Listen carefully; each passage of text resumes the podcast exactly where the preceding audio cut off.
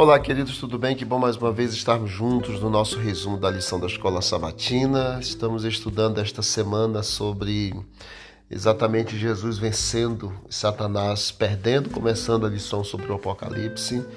E hoje, ataque satânico, segunda, dia 27 de março.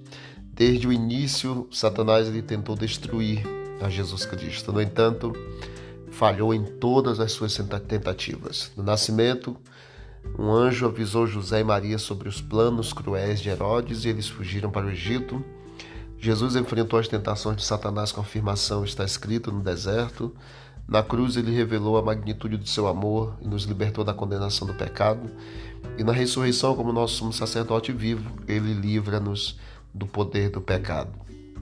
A gente tem aqui os símbolos registrados no Apocalipse: dragão, que é Satanás, a igreja, que é a mulher, e Jesus Cristo, que é o Filho do Homem, além do cetro de ferro, que significa domínio ou governo, no caso, um governo indestrutível, o governo de Jesus.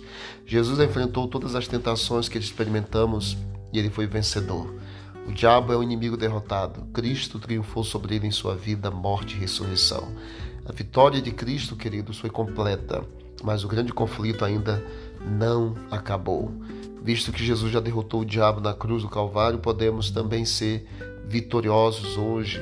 Ele atacou o mal e o venceu. Quando aceitamos Jesus pela fé, a vitória dele também passa a ser nossa vitória. Deus abençoe você, Deus abençoe a mim e que todos nós possamos ter a vitória de Cristo em nossa vida. Vamos orar. Querido Deus, obrigado pela certeza da vitória do Senhor no deserto, pela vitória na cruz e pela vitória no juízo final. Que esta vitória seja nossa cada dia e nos ajude, ó Deus, a continuarmos em teus caminhos, em nome de Jesus. Amém.